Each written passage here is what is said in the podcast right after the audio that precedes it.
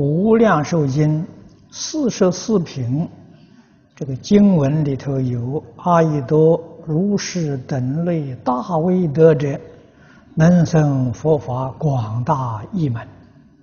啊，他说黄念祖注解为一门呢，是对下句中之此法而言，此法者净土法门也。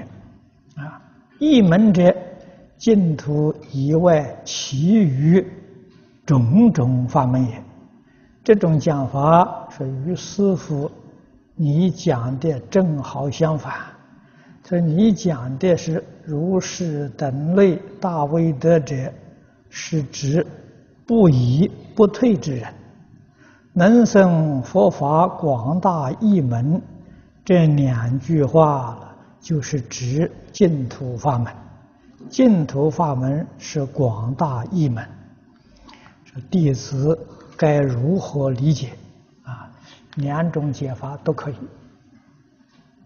啊，不必固执，啊，那么把一门解释成八万四千法门也行，把一门解释为。八万四千法门之外的法门也可以，都讲得通嘛，啊，所以不必在这里执着，啊，老实念佛要紧，啊，那到底怎么个讲法呢？只好问释迦牟尼佛了，啊，我们都是听了释迦牟尼佛的意思，这种情形自古以来非常非常之多。你看，许许多多经典的注解，祖师大德各有各的讲法，但是都讲得通，意思都讲得圆，啊，这就行。啊，所以我们这个呃读经研教，这老师教导我们呢，一门深入。啊，我们跟黄黄念祖老居士学，决定依照他的。啊，就不要听我的，啊，你才会有有成就。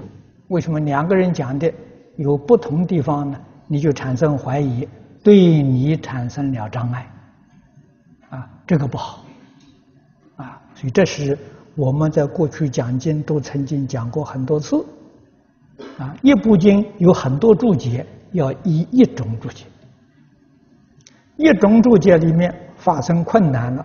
可以参考别的注解，我只参考这一段，只参考这一句，啊，希望把这个难难处啊，把它疏通，啊，决定要一一家，啊，跟一个老师学，这叫师承，啊，这一点非常重要。